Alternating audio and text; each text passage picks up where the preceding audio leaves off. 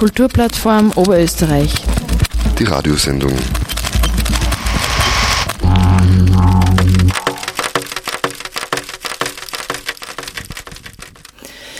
Mit meinen heißt nicht sagen, schreibt Katharina Serles, Redaktionsleiterin der Kupfzeitung im Editorial der brandaktuellen Ausgabe Nummer 177. Was sie genau damit meint, erfahren Sie in dieser Kupf-Radioshow, zu der ich alle HörerInnen der Freien Radios in Oberösterreich herzlich begrüße. Außerdem geht es um den Begriff kulturschaffend. Dazu weiß die Historikerin Isolde Vogel einiges zu sagen.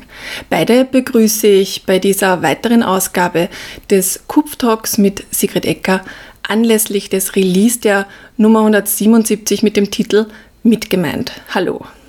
Hallo. Hallo. Willkommen.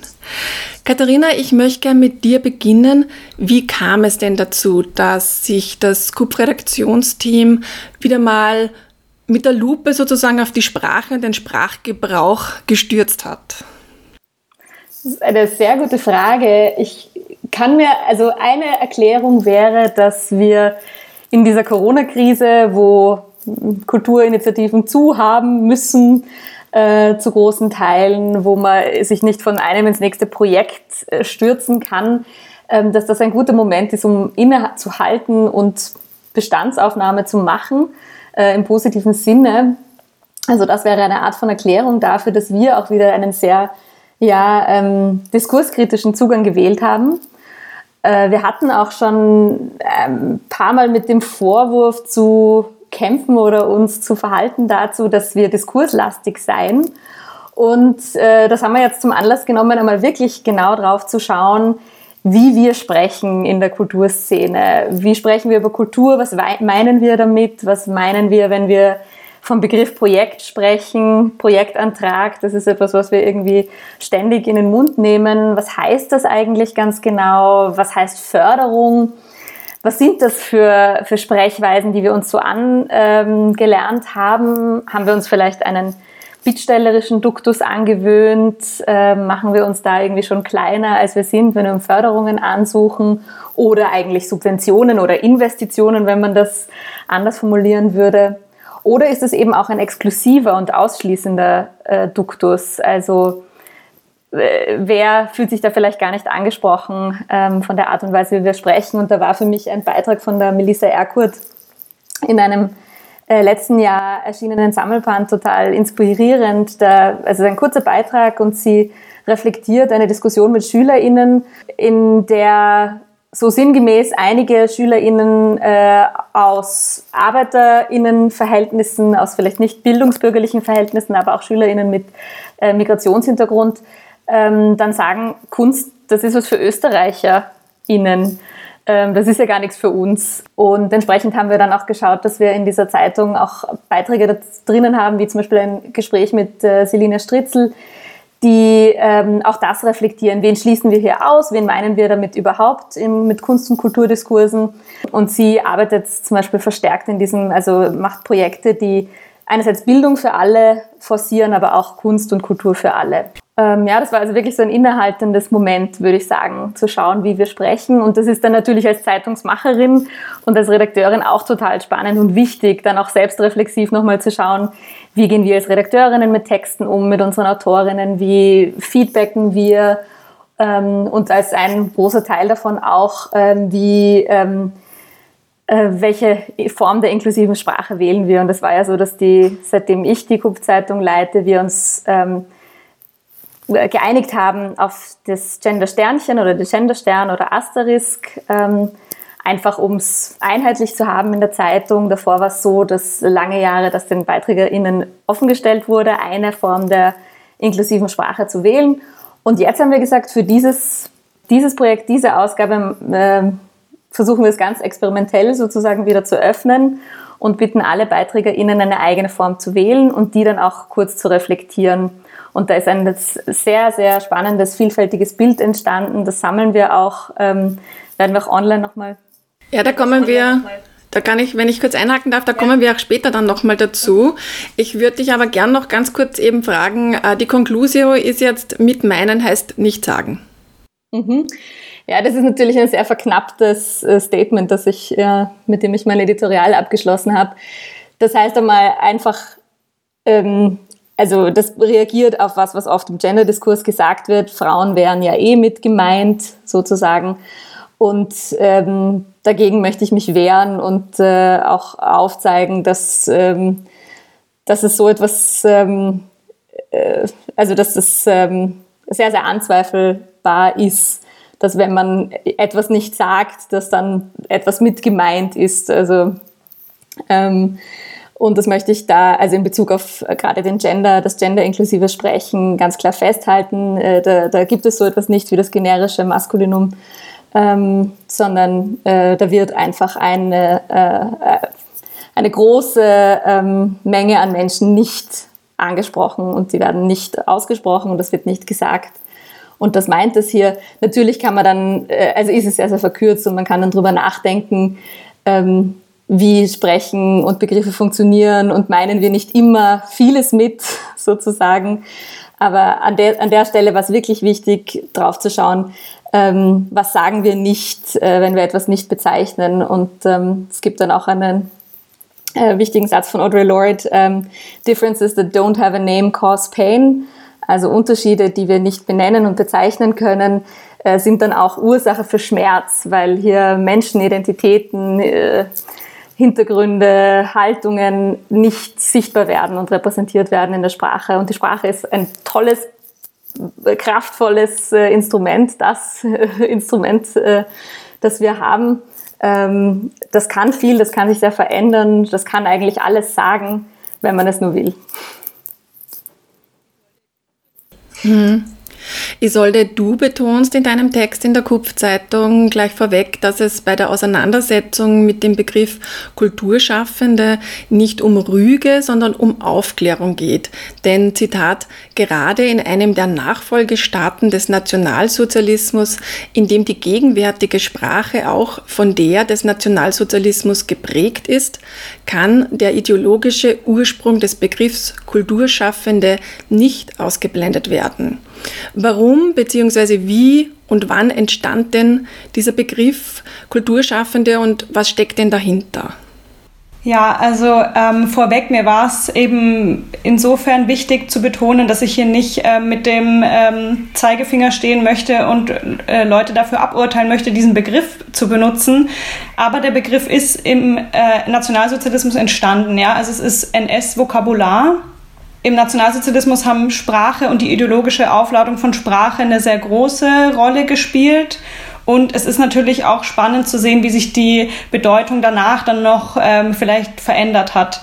Ich habe aber jetzt vordergründig den äh, Blick auf die Geschichte geworfen und auf die ideologischen und wortinhärent ideologischen Bezüge ähm, des Begriffs der Kulturschaffenden, der übrigens auch in der Entstehung im Nationalsozialismus immer im Plural vorkam. Also das ist vielleicht ähm, später dann auch nochmal wichtig. Es gibt so ähm, vorausgeschickt schon das Begriff als Adjektiv, kulturschaffend, äh, gab es äh, schon zuvor.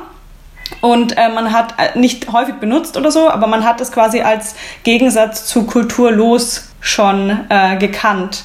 Und ähm, dieser Begriff der Kulturschaffenden, der sozusagen eine ganze Gruppe an äh, im Kulturbereich, im Kunstbereich, äh, von Film, Musik, ähm, über alles Tätigen hat man ähm, jetzt hier unter diesem einen Begriff zusammengefasst. Und der konkrete Entstehungskontext ist mit der Schaffung der Reichskulturkammer 1933 ähm, zu setzen, beziehungsweise 1934 ist der Begriff dann ähm, zu einem offiziellen äh, Begriff übergegangen.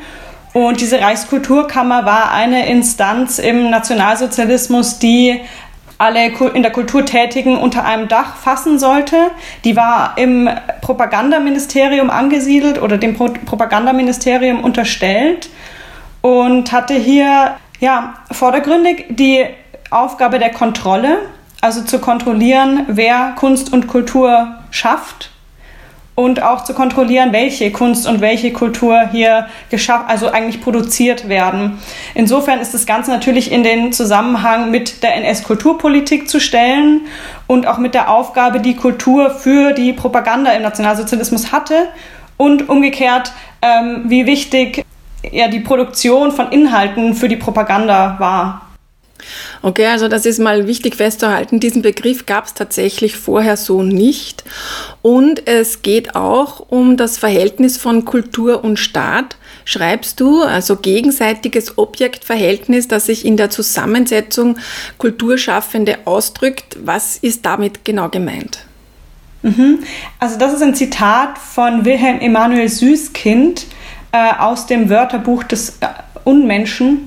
Äh, also das ist eine Zusammenstellung von Texten, die relativ äh, zügig nach Kriegsende ähm, herausgegeben wurden, ähm, die sich eben mit allen möglichen Begriffen des Nationalsozialismus befassen, die auch vielleicht nicht so typisch klingen. Also wir kennen diese im NS erfundenen Wörter wie Entjudung, ähm, die ganz klar diesen ideologischen äh, Charakter vor sich hertragen, ja, also wo jetzt keine Frage mehr ist, benutzen wir diesen Begriff oder nicht. Und in anderen Wörtern steckt die Ideologie vielleicht ähm, etwas versteckter drin. Und ähm, was Süßkind hier in seinem Text argumentiert, ist, dass in dem Begriff Kulturschaffende und auch schon in dieser Konstruktion, die eine gewisse ähm, Passivität in die AkteurInnen bringt, schon gesagt ist, dass es hier eigentlich nicht mehr um Intention und Willen und Freiheit und Individualität ähm, der Künstlerin geht, sondern es geht um das Produkt und um und das, was damit gemacht werden kann. Also es gibt Kultur und das Schaffen und das Ganze führt sozusagen hin auf ein kollektivistisches Ziel.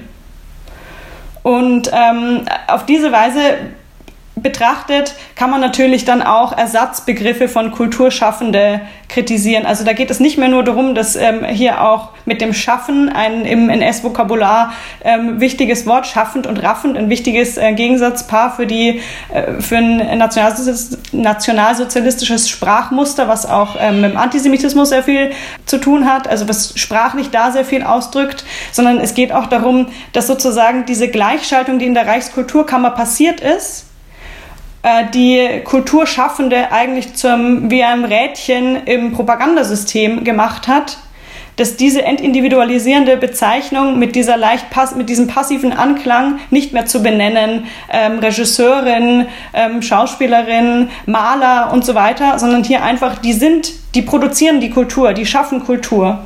Für was? Also dass dieser, dieser Fokus sozusagen auf, das, auf eine Zielrichtung ähm, gelenkt wird, die eine Unterordnung und eine Einordnung in ein System mit bedeutet.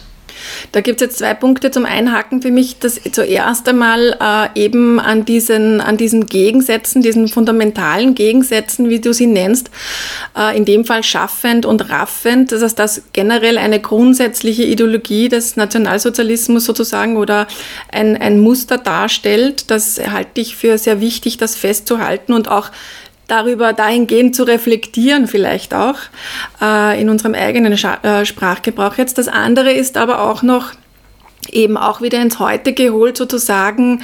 Ähm, es ist wahrscheinlich auch heute ein Stück weit ja so, dass die Vereinnahmung von äh, der Kunst durch die Politik etwas ist, das es gibt nicht so krass vielleicht. Vielleicht ist das jetzt auch, geht es gar nicht anders oder ist das auch ganz äh, selbstverständlich irgendwie, muss man nicht mit dem Nationalsozialismus in Zusammenhang bringen, vielleicht aber auch doch. Ich gehe mal auf den ersten Punkt ein, auf dieses Denken in Gegensätzen, ähm, was eben ein ganz zentrales Element der antisemitischen, äh, des antisemitischen Weltbildes ist und damit auch des nationalsozialistischen Weltbildes. Also dieses Unterteilen in ganz grundsätzlich gut und böse, das Externalisieren von Problemen auf die Juden oder den Juden. Und ähm, in diesen und schaffend und raffend war ein ganz zentrales ähm, Gegensatzpaar sozusagen. Also auf der einen Seite definiert man das positive Ideal, das sogenannte arische Ideal, ähm, eines, eine, das mit Nützlichkeit ausgezeichnet ist, äh, mit Bodenständigkeit, Ehrlichkeit und auf der anderen Seite, und wir kennen alle diese Begriffe des hinterlistigen, raffgierigen Juden, dieses antisemitische ähm, Klischee, dem aber noch viel mehr inne liegt, als nur irgendwie ein Vorurteil zu sein, nämlich ein ganzes Weltbild, das in diese zwei ähm, polaren Gegensätze unterteilt. Und ähm, es gibt sozusagen auf der einen Seite das, das Idealbild des ähm, mit Schweiß und körperlich arbeitenden, schaffenden Deutschen und auf der anderen Seite des hinterlistig, raffgierigen geistige Arbeit vielleicht auch betreibenden Juden. Also auch Natürlichkeit, Natürlichkeit und Künstlichkeit wurde da gegenübergestellt. Und wenn wir das zu Ende denken, ist natürlich der Begriff des Schaffens oder schaffend und in Gegenüberstellung äh, zu raffend auch ähm, ideologisch vorbelastet. Also ähm, auch die Vorstellung, dass hier etwas produziert werden muss, was ehrlich schweißtreibende Arbeit ist, was ja der Kunst und Kultur eigentlich total entgegensteht. Also das geistig schöpferische, ohne ein gewisses Ziel auch zu haben, sondern der freie Wille, die Auseinandersetzung, ähm, vielleicht auch die Kritik an gesellschaftlichen Verhältnissen, all das ist ja Kunst und Kultur und nicht die Produktion in einer Kette für äh, nationalsozialistische Ziele. Aber man muss auch sagen, in der Reichskulturkammer, ich habe vorhin schon äh, gesagt, dass Gleichschaltung und Kontrolle ganz wichtige Instanzen, warum das geschaffen wurde, waren, äh, ging natürlich auch immer mit Ausschluss einher. Und ähm, die erwünschte deutsche Kunst wurde eben dann unerwünschter, entarteter, auch jüdischer Kunst genannt, äh, gegenübergestellt und äh, hat zur Verfolgung und Vernichtung geführt. Andererseits wirft das auch nochmal ein grausigeres Licht vielleicht auf diese aktuelle Vereinnahmung des Kulturbegriffs durch die politische Rechte und äh, Rechtsextreme. Katharina, die Vereinnahmung von gendergerechten Begriffen lehnt die rechte Ideologie derweil ja noch ab, aber auch das äh, war ja ein Schwerpunkt dieser Ausgabe. Ihr könnt natürlich beide auch gerne noch äh, abschließend jetzt zum Kulturbegriff und zur Vereinnahmung von Rechts auch Stellung beziehen. Aber dann würde ich gerne den Schritt machen in Richtung gendergerechter Sprache. Genau, in dieser, Auspunkt, äh, in dieser Ausgabe war auch das ein, ein Schwerpunkt. Und wie seid ihr da herangegangen und was hat denn so der Diskurs ergeben? Wo steht der Diskurs?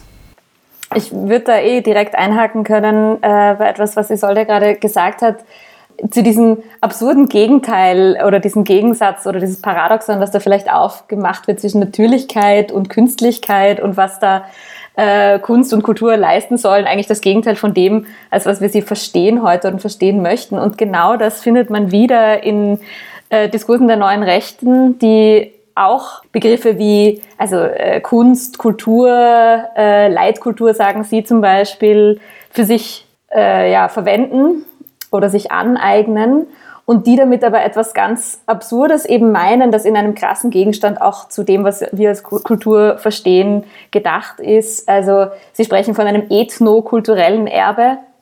Das greift auch unsere Knackwatschen, unsere Gewaltkolumne auf. Ähm, dieses ethnokulturelle Erbe heißt ja, das ist ja etwas Biologisches. Also das sagt ja, dass hier Kulturerbe biologisch determiniert ist, etwas Vererbbares, ein Erbgut oder so was ist. Also auch in, in wirklich äh, komplett diametral von dem entfernt ist, was wir unter Kultur und Kunst verstehen, etwas Gemachtes, etwas Unabhängiges von äh, Biologie, ähm, etwas, von etwas Volkshaften. Sie sprechen von der Volksseele etc.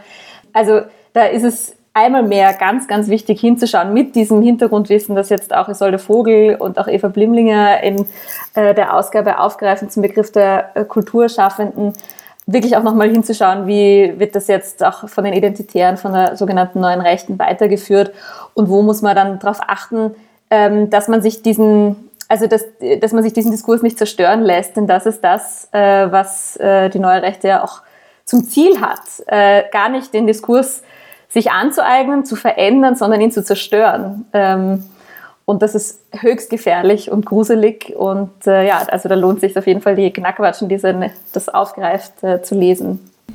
Es werden dahingehend ja eben seit längerem klassisch links geprägte Begriffe wie alternativ zum Beispiel ist auch so einer, ja von rechter Seite her vereinnahmt. Auch quer ist vielleicht so einer, wobei ich mir bei dem nicht ganz sicher bin, ist das jetzt eigentlich ein linksbesetzter Begriff oder ist das ein neutraler Begriff? Gibt es überhaupt neutrale Begriffe, frage ich mich dann an dieser Stelle. Ist es vielleicht wichtig, auch sich von Zuschreibung in Form jetzt von ideologischer Richtung überhaupt zu lösen, sofern sie jetzt nicht wie Kulturschaffende einen klaren ideologischen Ursprung haben und Begriffe einfach äh, zu verwenden. Also ich gebe noch ein kleines Beispiel dazu. Andi, das äh, Infomagazin von Radio Orange in Wien, nennt sich alternative Nachrichten, äh, Nachrichtensendung in Zeiten von alternativen Fakten, also wo Lügen quasi zu einer medialen Ware ja auch werden, ist das irgendwie schwierig. Wie also damit umgehen, frage ich euch abschließend. beide. Vielleicht, Isolde, magst du anfangen und vielleicht magst du auch noch was eben zur rechten Vereinnahmung auch gern sagen. Ja, also zum Thema der rechten Vereinnahmung habe ich mir gerade eben noch gedacht, dass es natürlich irgendwie dieser abgeschlossene Kulturbegriff auch ganz spannend ist, dass das im Nationalsozialismus ganz zentral natürlich auch eine Rolle gespielt hat. Also dass man, dass man da die ähm, Gruppe, also die gute erwünschte Kunst wurde deutsche Kunst genannt und da ging es nicht so sehr irgendwie um die ähm, völkische oder wie auch immer Herkunft des Künstlers oder der Künstlerin, sondern äh, man hat einfach eine ganze Sparte an äh, Stilrichtung abgelehnt. Die ganze Moderne war dann jüdisch. Und äh, man kann natürlich irgendwie hier, ähm, diese Begriffe sind dem irgendwie auferlegt, aber sie sind dem vielleicht nicht inhärent. Und ich würde auch sagen, mit solchen Begriffen wie alternativ, ähm, Sprache und Bedeutung ändern sich halt äh, genauso wie ähm, Kultur sich verändert und kein abgeschlossenes Ethnokultur ist ja irgendwie so ähm, die Vorstellung davon, dass Kultur ein abgeschlossenes Gut ist und nicht verändert werden dürfe und hier wäre das eine und im, äh, in der Nachbarnation das andere und ähm, es ist schon immer ähm, fluktuiert sowas, ja, und genauso verändert sich Sprache und ihre Bedeutung und äh, in dem Sinne würde ich auch eher den Blick darauf werfen, äh, mir anzuschauen, wie wird ein Wort verwendet und wie verstehen es die Leute, wenn ich mich ähm, nach einem alternativen Medium nennen, kommt natürlich jetzt gerade eine ganz andere ähm, ein ganz anderes Verständnis dieses Wortes hoch, als es äh, zur Gründungszeit von Radio Orange wahrscheinlich war. Aber ähm, ob man dem immer nachgibt und das Wort ähm, sich nehmen lässt, ist nochmal eine ganz andere Frage. Wir haben uns das schon auch überlegt äh, beim Anstoßen der Begriffsdiskussion äh, Kultur rund um Kulturschaffende weil wir auch nicht wussten, wir hatten als aus der Redaktion die letzten Ausgaben, wir haben immer wieder diese also Beiträge bekommen, die diesen Begriff verwendet haben, weil er ja in dieser Partizipialkonstruktion auch äh, praktischerweise sozusagen gendert, ähm, weil ähm, alternative Begriffe eben selten dass wir uns in, an der Stelle einfach nicht, also das ist sozusagen zu, zu weit und zu spät, um uns diesen Begriff anzueignen. Und äh, entsprechend gibt es jetzt einen Wettbewerb, der ausgeschrieben wird, der, dessen Preisgeld Eva Blimlinger äh, gestiftet hat. Bis Ende April suchen wir nach einem Ersatzbegriff, einem alternativen Begriff zu Kulturschaffende und können drei Preise vergeben, einen Hauptpreis 1000 Euro, für das prämierte Hauptpreiswort und zwei Anerkennungspreise. Das wird dann von einer Jury ausgewählt und begründet und in der Sommerausgabe der Kupfzeitung dann auch veröffentlicht werden. Und dann haben wir hoffentlich mindestens einen, wenn nicht drei oder mehr Begriffe, die wir verwenden können und die genauso, mindestens genauso inklusiv, inklusiv sind oder jedenfalls inklusiv sind. Und das wäre jetzt auch meine lange Kurve zu meiner Antwort. Ich kann, ich sollte nur dahingehend ergänzen, dass es eben ganz besonders wichtig ist, ähm, gerade weil Sprache sich verändert, Bedeutung sich verändert, sich immer wieder zu, dazu zu verhalten und auch transparent zu machen, ähm, wieso man Begriffe verwendet, ähm, transparent zu machen, ähm, welche Geschichte die auch möglicherweise haben oder wie man sie eben meint. Aber dieses Mitmeinen transparent und offen zu machen und äh, auszusprechen, also zu sagen, was man damit meint und mit diesem natürlich hehren Wunsch oder Anspruch an sich selbst, weil nicht immer ist es möglich, das in aller äh, Größe und Länge auszuführen, mit dem möchten wir aber schon weiterarbeiten. Also, dass wir wirklich ähm, diese Transparenz, die wir einfordern von unseren Beiträgerinnen, aber auch von uns selber, an den Tag legen und dass wir mindestens genauso dynamisch sind wie die Sprache selbst. Dann kommen wir jetzt am Ende von unserem Gespräch nochmal zurück zum äh, Gender-Sternchen, beziehungsweise eben der gendergerechten Sprache in dieser Kupfzeitung jetzt auch. Ähm, du hast eben ausgeführt, da gibt es verschiedene Versionen, man hat sich das aussuchen können. Isolde, äh, wofür hast du dich entschieden? Ich habe mich für den Gender-Doppelpunkt entschieden, der vielleicht noch nicht so wahnsinnig verbreitet ist wie Gender-Sternchen oder Unterstrich und letztlich mit dem Wort eigentlich das Gleiche macht. Also mir ging es darum, nicht mit Binnen-I zu gendern, ähm, da ich die nicht, nicht aufzeigen wollte, dass Geschlecht nicht nur binär zu denken ist, sondern eben ähm, hier eine Unterbrechung des Wortes auch signalisieren soll, dass auch äh, mehr mitgedacht ist als nur Mann und Frau. Und gleichzeitig ähm, ist es so, dass bei Gender, Sternchen und Unterstrich der Nachteil ähm, vorliegt, dass Vorleseprogramme und die Kupfzeitung erscheint ja auch online und man kann die ähm, wunderbar online lesen, dass die eben von Vorleseprogrammen mit vorgelesen werden. Also es wäre dann Künstler SternInnen und beim Doppelpunkt funktioniert das eben ähm, besser und es wäre KünstlerInnen, so wie wir das auch selbst sprechen. Äh, und insofern habe ich mich dafür entschieden, ähm, hier einen barriereärmeren Zugang zu wählen. Ich verstehe auch total den Ansatz, dass man das eigentlich vorgibt. Ich finde eine Einheitlichkeit auch sehr schön. Ich plädiere vielleicht für die Einheitlichkeit des Doppelpunkts.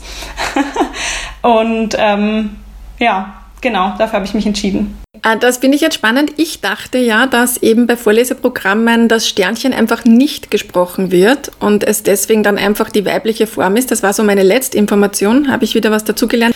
Wie ist es bei dir, Katharina? Was verwendest du? Und also du hast schon gesagt, das Gender Sternchen ist eigentlich jetzt das Usus-Ding bis jetzt gewesen. Hat sich, wird sich das jetzt ändern? Ja, ein, also wir haben den Weisheit letzter Schluss, äh, die Weisheit letzter Schluss nicht ähm, äh, noch nicht äh, fassen können weil also unser letzter Stand ist, dass manche ähm, ja, Vorleseprogramme durchaus auch schon den Unterstrich oder ähm, den Genderstern lesen können. Es hängt auch da von der Weiterentwicklung dieser Systeme ab. Das Argument der Barriere, wenn nicht Freiheit, so doch ähm, Armut, ist ähm, ein sehr, sehr stichhaltiges und finde ich auf jeden Fall wichtig, dass wir das jetzt angesichts ähm, dessen auch nochmal gut überdenken, zu welcher einheitlichen Form wir zurückgehen in der Kupfzeitung. Ähm, es wird auf jeden Fall gegendert werden. Ich habe in meiner eigenen Praxis auch schon mehrfach gewechselt von Unterstrich zu Genderstern. Äh, jetzt in der Zeitung selbst verschiedene Dinge ausprobiert, im Editorial gleich durch, durchgemischt, auch die unterschiedlichen äh, Genderformen, kann allen unterschiedliche Dinge abgewinnen. Also beim Asterisk, ähm, um dafür noch ein, ein äh, Argument zu bringen, ist dieses Sternchen als auch sogenannte Wildcard ja nochmal eben besonders inklusiv, weil das schon als Symbol aus anderen Bibliothekssystemen, Suchsystemen zum Beispiel, Suchfunktionen ja auch wirklich dezidiert meint, dass hier alles Mögliche stehen kann und alles Mögliche mit gemeint ist, ähm, während zum Beispiel der Unterstrich, und da gibt es auch Kritik daran, äh, nochmal so eine, eine Art Trennung aufmacht, ähm, die zwar weniger binär ist als ein Binnen-I etc., aber immerhin noch so wie so zwei Fronten voneinander trennt. Ähm, ja, also sprechen viele Sachen für und wieder die verschiedensten äh, inklusiven Formen, dass wir eine wählen werden und finden müssen und vielleicht auch manchmal wechseln können. Das äh, ist unbestritten. Mhm. Also es ist komplex, aber spannend und interessant. In diesem Sinne bedanke ich mich sehr herzlich bei euch beiden, Isolde Vogel und Katharina Serles, für dieses Gespräch. Äh, es wird in der KUPF Radioshow auch das nächste Mal, werden wir uns weiter auseinandersetzen um diese, mit dieser gendergerechten Sprache und um all das, was in dieser KUPF Zeitungsausgabe hier zu finden gewesen ist. Wir werden das irgendwie sammeln und vertonen. Ähm, das nehmen wir uns vor, auf alle Fälle. Äh, Sie können die Kupf-Zeitung sehr gerne abonnieren. Sie finden Informationen dazu unter kupf.at. Damit unterstützen Sie natürlich unsere Arbeit. Sie können es aber auch gerne online einfach lesen und genießen.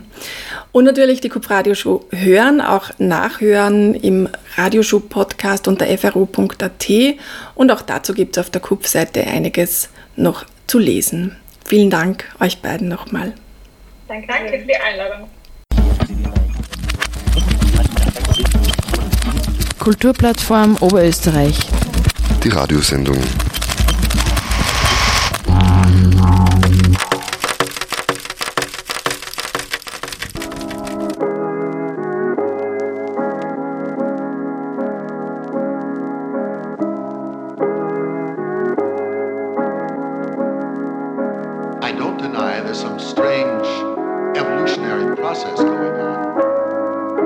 I